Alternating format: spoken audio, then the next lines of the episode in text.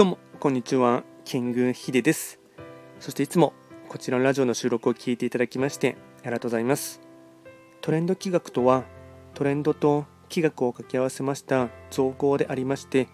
主には旧世企画とトレンド流行社会情勢なんかを交えながら毎月定期的にですね運勢とあと会員コードについてですね簡単にお話ししておりますので、まあ、ぜひともいいねとあとフォロー等していただけると励みになります。で今回はですね少し趣旨を変えておいてというかですね、えっと、社会情勢というかですね、まあ、そんなに小難しいことではありませんが、えっと、Yahoo 検索対象2023というところのですね、えっと、ものが全体的なものが出ていましたので、まあ、そこからですね社会情勢というか、まあ、流行というかですねつかみというところをですね見ていきたいかなと思います。で、まあ、簡単にですね、まあ、フリートーク気味で話していきますので、そんなにですね、えっとまあ、決まり決まったことではでですねありませんので、まあ、一緒に見ていきましょう、考えていきましょうという感じですね。でまずですね、えっと、全体的なものとしては、対象は大谷翔平さんが選ばれていまして、で俳優部門では山田裕貴さんが選ばれています。でミュージシャン部門がですね新しい学校のリーダーズが選ばれていましてでお笑い芸人部門がとにかく明るい安村さんが選ばれています。で映画部門がですね君たちはどう生きるかが選ばれていましてでアニメ部門が推しの子。でゲーム部門がゼルダの伝説。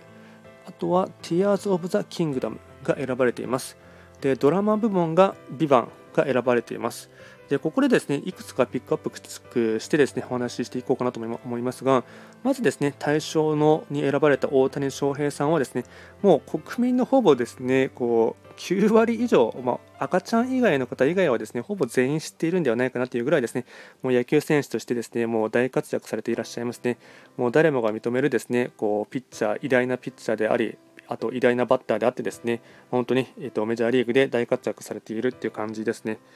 で、まあ、これはですね、まあ、おそんなに触れることもなくですね、こう有名な方ですね。で俳優部門の山田裕貴さんですね。で彼に関してもですね、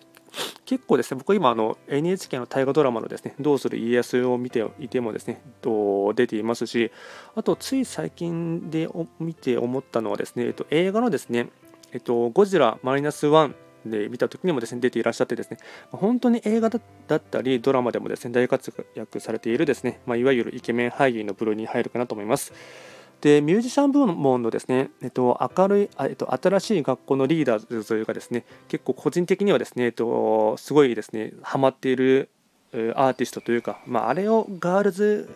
ガールズアイドルって言っていいのかちょっと何とも言えませんが結構ですね、えっとうんまあ、日本でも活躍されていらっしゃいますしもともとアメリカの方でですねこう火がついて今はですね、えっと、海外にでですね、えっと、アメリカのツアーも回ってメキシコも行って香港行ってあとタイに行ってまた日本に戻ってきているというですね本当にワールドワイドで活躍されていらっしゃるのがですね4人組のですねガールズ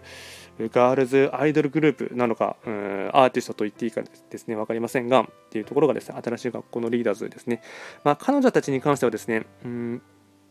結構ですねえっと、個人的には YouTube も見てますし、TikTok も見ていてですね、ライブ、ライブの映像をですね、結構ちゃんと見ているんですけど、なんかですね、見ていて思うのはですね、うん、一昔前のベイビーメタルっていうですね、女の子がですね、えっと、メタルと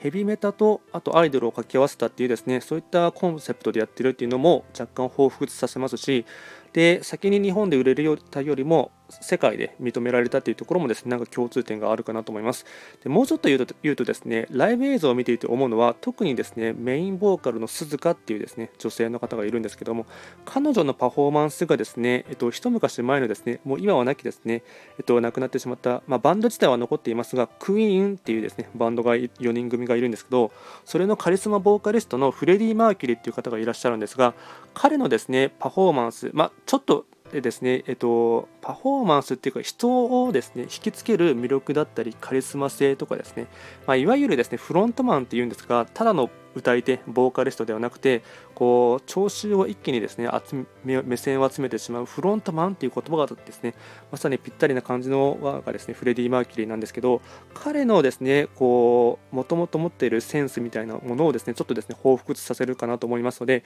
まあ、ちょっと個人的にはですねこの新しい学校のリーダーズはですね結構推しなですね、えっと、アーティストになっています。でとにかくお笑い芸人部門のとにかく明るい安村さんもですね彼もですね、えっと、イギリスのコメディアンのですね、えっと、番組に出てですねこうそんなに日本では今今ですねまたヒットしてるかというとちょっと謎なところはありますがただ彼もですね、えっとまあ、拙い英語でですね、まあ、分かりやすいですねこうリアクション芸がですねヒットしているというところがですね面白いかなと思っています。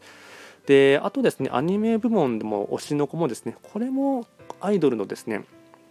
女の子の、えっと、漫画のものをですねやっているものがですね「まあ、推しの子」っていうタイトルとはからですねこうちょっと想像できないような、まあ、結構サスペンス要素もありかつこうダークな要素もありかつ現代風なですねこう社会風刺っていうところもですねあって、まあ、これも見ていて個人的にはですね春頃ですねすごい面白いなと思った作品になっています。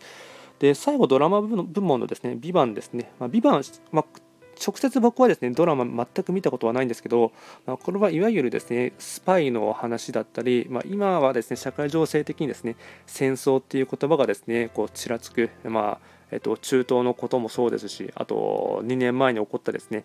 ロシアとウクライナの件もあってですねあと日本はですねどうしてもですね韓国だったりあとは北朝鮮とのですね、まあ、特に北朝鮮ですね北朝鮮だったり中国との関係性で、まあ、あまりですねこう対岸の基地って思わずにですねこうそういった今の情勢からですねこうどう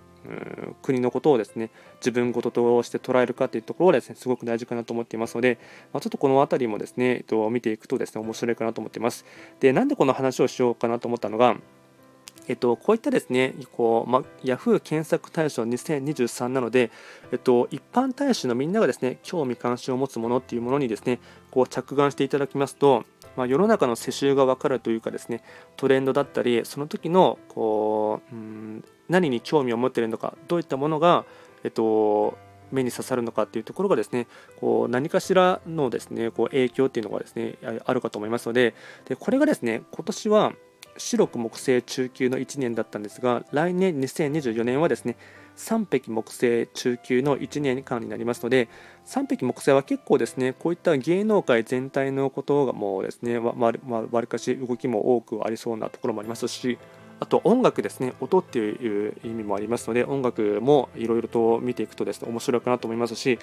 あとはですね、若者文化っていうところもですね、えっと、影響もあるところがありますので、なので、ちょっとですね、そういったところをですね、こう、まあ、うーんこのラジオを聴いていただいている方がですね、こうニュースとかにですニュースとか芸能界とかに興味があるかちょっと分かりませんが、いろいろそういったものをですね見ていくところから、まあ、繁栄だったり世襲心理とかですねあとは大衆心理っていうところはですね出ているところがあるかと思いますので、まあ、ちょっとですねこう旧世規約っていうものの運勢ばかりにですねとらわれずにですね社会全体を見渡してみるといろいろとですね気づきだったりあとはですね、面白い着眼点というのもですね、あるかなと思いますので、ちょっとですね、それを引っ掛けてですね、お話をしてみました。こちらのラジオでは随時質問とか、あとはリクエストとは受付しておりますので、何かありましたらお気軽にレター等で送っていただければなと思います。あと、各種 SNS ですね、ぜひともフォロー等していただけると励みになります。ではですね、今回も最後まで聞いていただきまして、ありがとうございました。